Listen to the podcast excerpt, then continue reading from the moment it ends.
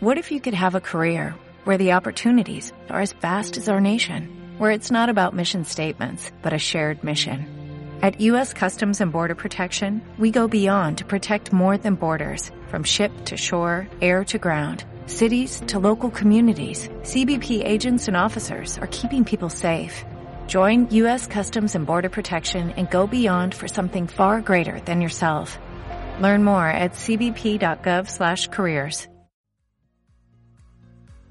¿Qué tal? Mi nombre es Eric Dávila y quiero darte la bienvenida a este podcast titulado Las reglas del juego que nadie conoce. En este podcast quiero compartir contigo tips, herramientas, experiencias y todo lo que pueda generar valor e impactar positivamente tu camino de emprendedor. Comencemos.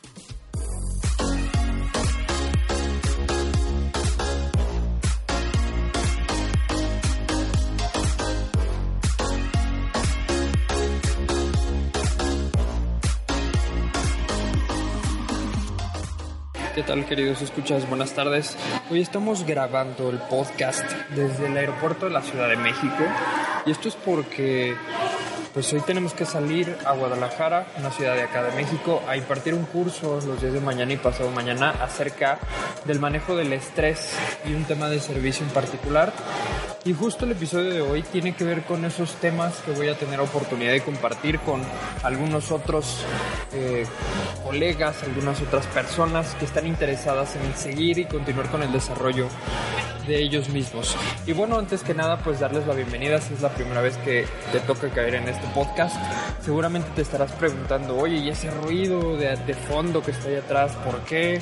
Y bueno, pues si no lo habías escuchado, es porque estoy grabando desde el aeropuerto de la Ciudad de México. Entonces, de antemano, de antemano pido una disculpa por todo el ruido que van a estar escuchando de fondo.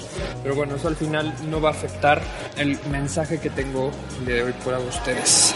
Entonces, empezando con este episodio número 25 ya, me gustaría que fuéramos un poco al tema holístico en este episodio. Es decir, hoy no vamos a hablar de tácticas, técnicas de negocios, sino vamos a estarnos enfocando hoy en un tema que particularmente es preocupante, sobre todo en Latinoamérica, y esto tiene que ver por temas de salud, de salud personal. El día de hoy vamos a estar hablando acerca de la forma en la que abordamos el estrés y cómo es que el estrés nos golpea, nos pega a nivel de salud, a nivel personal, a nivel de desempeño a todos los emprendedores. Entonces, con esta bienvenida vamos a entrar justo a hacer esta reflexión, a generar conciencia y evidentemente a darles algunos tips de manejo del estrés para que seamos capaces de lograr, pues digamos que trabajar con el estrés, de manejarlo y de sortear estos temas, eh, digamos que preocupantes a nivel de la salud. Entonces, para empezar, lo primero que hay que hacer es empezar a generar la conciencia de que el estrés por sí mismo no es algo malo, ¿no? O sea, regularmente eh, la idea que tenemos del estrés es que pues es algo que es malo, que es dañino contra la salud, algo que, que no deberíamos de tener e incluso estamos hasta ahí midiéndonos en las aplicaciones del celular el nivel de estrés que tenemos para saber qué tanto ese nivel de estrés nos estaría afectando a nivel de salud. Y esta es la primera mentira, el primero de los mitos que tenemos que empezar a trabajar. El estrés por sí mismo no es dañino, al contrario, el estrés es una reacción y más adelante que definamos qué cosa es el estrés, vamos a entender un poco más de esto, pero en sí mismo el estrés no es dañino para el cuerpo, el estrés condiciona, genera ciertas sustancias a nivel cerebral, prepara el cuerpo para tomar acción y eso justamente el no saber manejar cómo es que nuestro cuerpo se, eh, pues digamos que se prepara, se adecua para este tema, de prepararse para el estrés, al no saberlo manejar, pues evidentemente tenemos afectaciones a nivel salud. Pero bueno, vamos entrando un poquito más en materia. Para empezar, hay que entender que fisiológicamente hablando, o sea, fisiológicamente hablando, el ser humano segrega ciertas sustancias a nivel cerebral que tienen relación directa con el estrés. Empecemos con estas definiciones para ir viendo cómo es que el cerebro a nivel pensamiento tiene relación con cómo es que percibimos el estrés y cómo es que preparamos a nuestro cuerpo para ello. Entonces, lo primero es empezar a definir qué rayos es el estrés, porque de ahí parte todo, ¿no? De ahí parte este mito, esta premisa de que el estrés no es dañino. Entonces, como primer definición, según la Universidad de Granada, el estrés es la respuesta automática y natural que tiene nuestro cuerpo ante situaciones. No es el estrés la situación, sino es la reacción, la respuesta automática que nuestro cuerpo genera ante las situaciones que nos resultan, uno, amenazadoras, desafiantes o emocionantes. Estas son tres condicionantes. Entonces, si tú te vas a enfrentar a algo que resulta amenazador, es decir, para la gente que le tiene pánico, por ejemplo, hablar en público, pues muy seguramente estar en un foro lleno de gente, esa situación resulta amenazadora y por lo tanto genera oxitocina, genera cortisol y esto hace que nuestro cuerpo se prepare para eh, huir, ¿no? Es el miedo, es esta sensación de miedo. Entonces, esa puede ser una de las situaciones que nos detonen el estrés. La segunda, pues que sea una situación desafiante, ¿no? Muchos de nosotros nos hemos enfrentado a diversos exámenes en donde tenemos que poner a prueba el conocimiento que tenemos, la experiencia incluso pararnos con un cliente a poder eh, interactuar con él, a generar una labor de ventas. Y esto pues también eh, al ser una situación desafiante implica la liberación de oxitocina y de cortisol. Por lo tanto es una situación que detona el estrés. Y por último puede ser también una situación emocionante. Si tú te fijas, el término emocionante no tiene nada que ver con que sea bueno o malo. Es decir, pueden haber situaciones emocionantes que sean buenas, pero también situaciones emocionantes que sean malas, ¿no? O sea, estos malos sentimientos, estos sentimientos primarios que se vuelven rudos, que se vuelven muy duros, ¿no? Por ejemplo, en la pérdida de un familiar. Esto es una situación emocionante, emocionante en el sentido de la intensidad de la emoción, no porque sea una emoción positiva o negativa. Entonces, partiendo de ello, sabemos entonces que el estrés es esa respuesta automática ante situaciones amenazadoras, desafiantes o emocionantes. Y esto, esto lo definió la Universidad de Granada, pero hay otra definición que me gusta más porque está como más aterrizada a la situación actual que vive el estrés. Y esta es una definición de la OMS. Y eh, esta Organización Mundial de la Salud ha definido al estrés como un patrón, es un patrón de reacciones psicológicas, intelectuales y conductuales tres factores muy importantes al definir este tema del estrés. Entonces, ¿qué quiere decir que sea una reacción psicológica? Pues que tiene cabida en los pensamientos, en lo que nosotros pensamos, en lo que creemos, ¿no? En estas creencias autolimitantes que de pronto están ahí desde la infancia, desde que crecimos. Estas creencias también a nivel psicológico detonan estrés. Entonces, podemos sentir estrés hasta por situaciones que realmente no están existiendo. Por lo tanto, de ahí parte este contexto psicológico. Después pueden haber situaciones intelectuales a nivel de intelecto, nivel de, de falta de capacidad intelectual, y esto no, no, digo porque no tengamos la capacidad, sino por ejemplo eh, cuando desconocemos algo, ¿no? Muchas veces estamos generando una labor de ventas, por ejemplo, y desconocemos algún producto, desconocemos alguna característica, desconocemos eh, algo particular que, que demanda este tema intelectual y eso empieza a generar estrés. Seguramente esto les pasó cuando estábamos en la escuela y cuando íbamos a presentar un examen muy difícil, muy complicado, un examen que tenía que ver pues con el futuro de, los estudios o del grado. Y bueno, esto a, a, nivel intelectual empezó a generar o a causar la liberación de oxitocina y cortisol. Por lo tanto, esto también generaba y detonaba esta sensación de estrés. Y por último están eh, estos temas conductuales, físicos, para así llamarlo más sencillamente. Entonces son temas que a nivel físico demandan rendimiento. Por ejemplo, se libera eh, cortisol y se libera oxitocina cuando, mm, no sé, tal vez un deportista va a entrar en una competición, una competencia, y tiene la presión de ganar y tiene toda esta emoción y entonces su cuerpo empieza a prepararse a través de esta sensación, de este, eh, digamos, mix químico para que pueda generar un buen desempeño físico. Entonces, esta definición me parece mucho más acertada.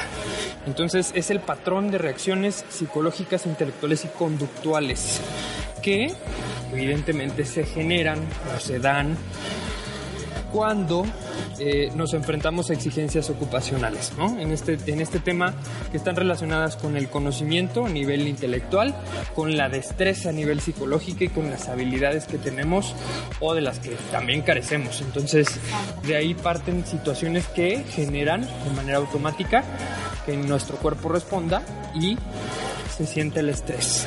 Entonces, para concluir con, esta definición, el estrés en sí mismo no es la situación, sino mi reacción. Y involucra estos tres aspectos clave para poder entender y manejar el estrés. El primero es que involucra un tema intelectual, un tema emocional y un tema físico. Entonces con estas definiciones podremos empezar a trabajar con qué es, eh, o cómo más bien dicho, poder trabajar con el estrés. Entonces, algo que debemos de reflexionar es cuál es el detonante o qué es lo que empieza a causarme estrés en la vida, ¿no? Y para esto hay un ejercicio muy simple, muy sencillo que podrías hacer en 10 minutos de tiempo que, que tienes y es toma una hoja de papel y en esa hoja de papel vas a hacer un listado para ir definiendo, identificando, comprendiendo cuáles son las situaciones en un día normal que te generan estrés. ¿Qué situaciones del día a día detonan esa sensación de estrés? Puedes entonces analizar desde que te levantas, cuando eh, preparas el desayuno, las situaciones que tienes en casa, las situaciones que hay también en eh, trabajo, en un día de trabajo. Y entonces al enlistarlas voy a empezar con el primer paso del manejo del estrés, que es el autoconocimiento. Si yo no soy capaz de conocerme, no soy capaz de entenderme, no soy capaz de voltearme a ver y analizar qué es lo que está pasando conmigo, pues difícilmente voy a ser capaz de controlar y de manejar el estrés. Y es más, cualquier situación, emoción, etcétera, pues va a ser difícil si yo no me conozco poderlo manejar. Por lo tanto, es imprescindible comenzar por conocerme. Entonces, el primer paso sería eso, o sea, es tomar una lista, generar una lista de todas las eh, acciones o situaciones que detonan mi estrés. Y te vas a dar cuenta al empezar a trabajar en esta lista que hay muchísimas creencias autocumplidoras. ¿Qué es una creencia autocumplidora? Pues es algo que está en mi mente, un paradigma que se ha creado en mi mente por cualquier motivo, desde pequeños o por la experiencia o por el crecimiento que has tenido, se han generado estas eh, estos paradigmas, estas creencias autocumplidoras, ¿no? Y una de ellas es que, pues si te das cuenta, siempre vivimos con estrés, ¿no? Es algo que, que no podemos quitarnos de encima. El estrés es parte de nuestro día a día y yo por eso digo que es el enemigo de la salud, pero el mejor amigo del emprendedor, el estrés, ¿no? Como parte pues, digamos, fundamental de nuestro día a día. Entonces esa es una, una premisa, una creencia autocumplidora, ¿no? Que siempre vivimos con estrés, que el estrés es malo, es malo para la salud, que nos daña, que, que, que este, puede causar derrames cerebrales, embolias eh, o incluso infartos. Pero escuchaba una doctora que ahora no, no recuerdo el nombre, escuchaba en una TED Talk, en una conferencia de TED, a una doctora británica que justamente hablaba del estrés y nos decía que el estrés lo que hace es, al liberar estas eh, sustancias a nivel cerebral, a nivel físico, lo que hace es condicionar al cuerpo y prepararlo para una huida rápida, ¿no? Eh, incluso liberando adrenalina y noradrenalina, lo que hacía que pues, el cuerpo eh, tuviera tensión muscular, tuviera tono, empezara la vasoconstricción y empezara a aumentar el flujo sanguíneo, es decir, aumentar la presión sanguínea. Pero esta vasoconstricción tenía más que ver con un tema de el pensar que el estrés es malo. Cuando tenemos, y se hizo todo un estudio, toda una estadística en una universidad de Estados Unidos, en donde se eh, mostraba que las personas con estrés o con mayor cantidad de estrés que pensaban y creían que el estrés era dañino para el ser humano tenían un incremento del 34 al 36% de probabilidades de morir por un infarto.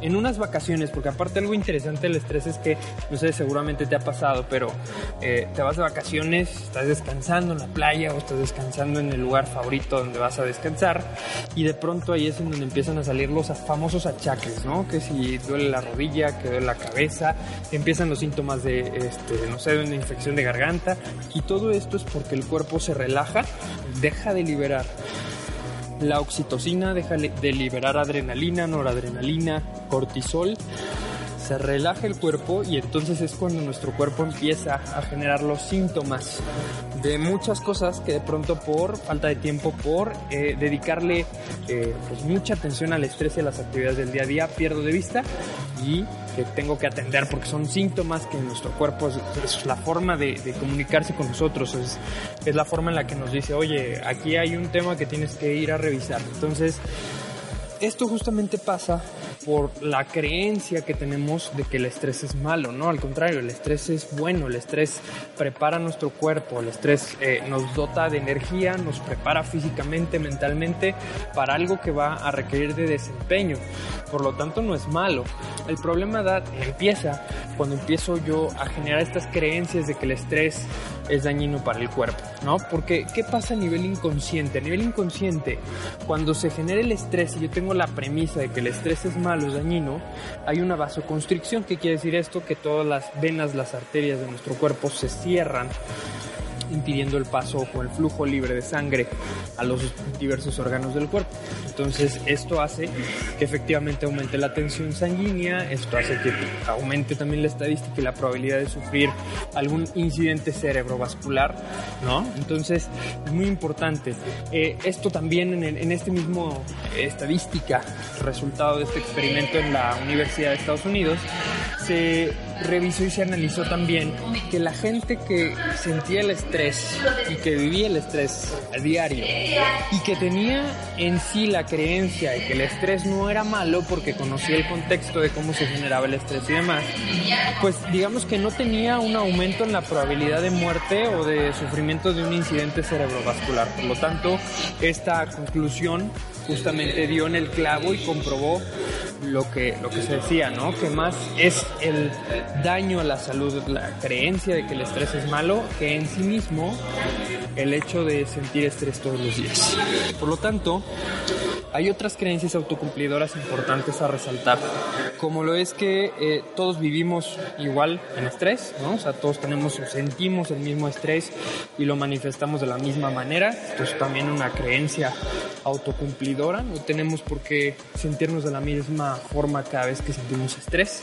Sí hay ciertos indicadores, pero bueno, la sensación completa, total, no es la misma. Entonces esto también es importante comentarlo, ¿no? Y evidentemente que también creemos que las mismas causas o las mismas circunstancias son las que nos generan el mismo estrés o la misma cantidad de estrés. Entonces van a haber situaciones en tu vida que de pronto sean mucho más amenazadoras, mucho más em, exigentes y que demanden mayor capacidad de la que tú tienes y esto es lo que genera realmente el estrés. Entonces esta es otra creencia que no tiene pues como mucho sentido que, que la tengamos, ¿no? El estrés no nos afecta igual, no lo causa una misma circunstancia. Recuerda que mientras más experiencia vas adquiriendo, pues vas eh, obteniendo como más facultades para poder manejar el estrés. Es como si haces un examen de algo que ya sabes, pues eso es fácil. Realmente puedes enfrentarte a ello sin sentir a lo mejor los nervios del inicio, etcétera, pero es mucho más fácil manejarlo. Entonces, es importante saber qué es esto de las creencias autocumplidoras. Y una vez teniendo esta lista de todo lo que has analizado que te empieza a generar estrés, el siguiente punto es poder empezar a trabajar con el estrés. Ahora, ¿cómo hacerlo? Bueno, ¿cuáles son las técnicas más frecuentemente utilizadas para poder manejar esto? Lo primero es que sepas que una de las herramientas más prácticas y sencillas es la respiración. ¿Por qué la respiración? Bueno, hay un doctor eh, en Chile que justamente analizó a nivel cerebral qué es lo que pasaba con nuestra respuesta y qué pasaba con estos temas de la meditación y de la respiración y cómo es que esto afectaba o disminuía el estrés. Y algo que, que me impactó a mí, que realmente no conocía y que lo quiero compartir por acá, es que el cerebro, como sabes, está dividido en dos mitades, ¿no? El hemisferio derecho, que es este hemisferio eh, completamente creativo, que es el hemisferio eh, que no tiene tiempo, es decir, no conoce el tiempo, es este hemisferio eh, pues que es como colorido, ¿no? Como imaginativo, como fantasioso. Y este el hemisferio izquierdo, que es la mitad de nuestro cerebro que nos rige a nivel intelectual. Es el analítico, es el racional, es el eh, consultivo, es el que analiza datos y hechos y toma decisiones. Este sí conoce el tiempo. Y entonces algo muy interesante es que eh, esta respiración como una técnica de manejo del estrés se utiliza eh, de la siguiente manera a nivel cerebral. Para que nosotros podamos entrar en una fase de relajación, en donde podamos empezar a manejar y a disminuir la tensión a nivel físico del estrés, necesitamos para empezar controlar el hemisferio izquierdo de nuestro cerebro. Si no controlamos este hemisferio izquierdo, jamás podríamos entonces entrar en una fase de, de, de descanso, de, de, meditación, de relajación. ¿Cómo? ¿Cómo podemos hacer que nuestro cerebro izquierdo realmente se quede eh, quieto o se quede inmóvil o se quede pasmado, fijo en un solo punto y que nos permita generar esta relajación? Lo primero que tenemos que hacer es fijar a nuestro hemisferio izquierdo en un punto focal, es decir, lo que se recomienda es, por ejemplo, una, una vela en fuego. No sé si te ha pasado que estás viendo una fogata en el, en el mar, en la playa, y de repente te quedas ahí viendo la fogata y, y, y pasa el tiempo y como si no lo hubiera pasado, ¿no? Es como te quedas eh, focalizado, te quedas eh, anclado a, la llama y realmente a lo mejor no estás ni pensando nada, pero se te va el tiempo y te quedas ahí clavado. Bueno, pues esto justamente es eh, el acto de focalizar, de enfocar a tu hemisferio izquierdo en un solo punto y permitirle a tu hemisferio derecho que tome el control de la situación y que genere la relajación necesaria. Entonces, para empezar, pues lo podemos hacer con música, ¿no?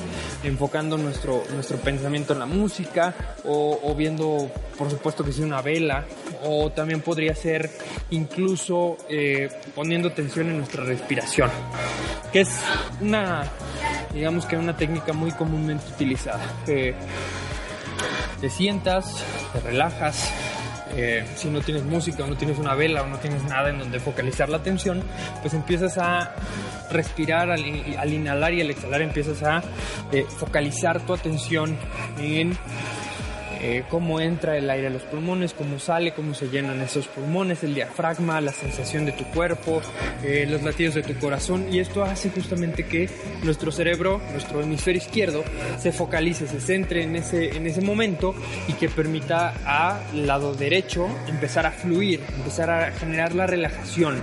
Y se entra en un estado de paz, de tranquilidad, de armonía.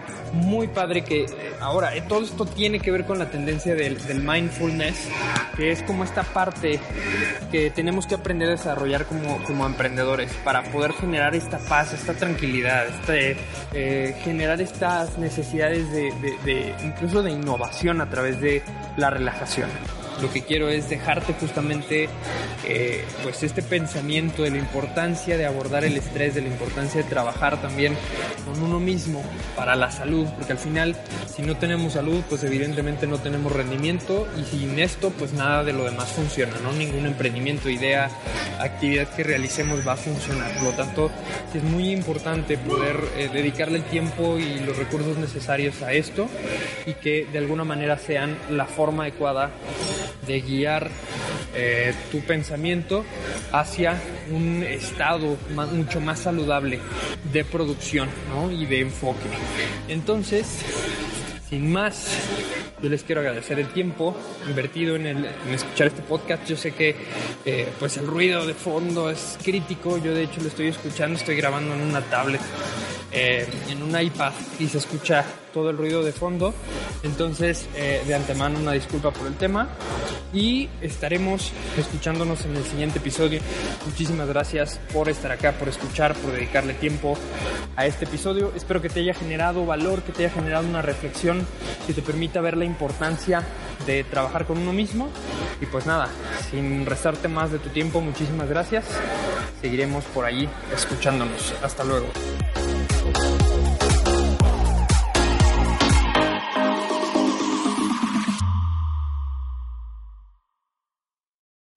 O'Reilly Auto Parts puede ayudarte a encontrar un taller mecánico cerca de ti. Para más información, llama a tu tienda O'Reilly Auto Parts o visita oreillyauto.com.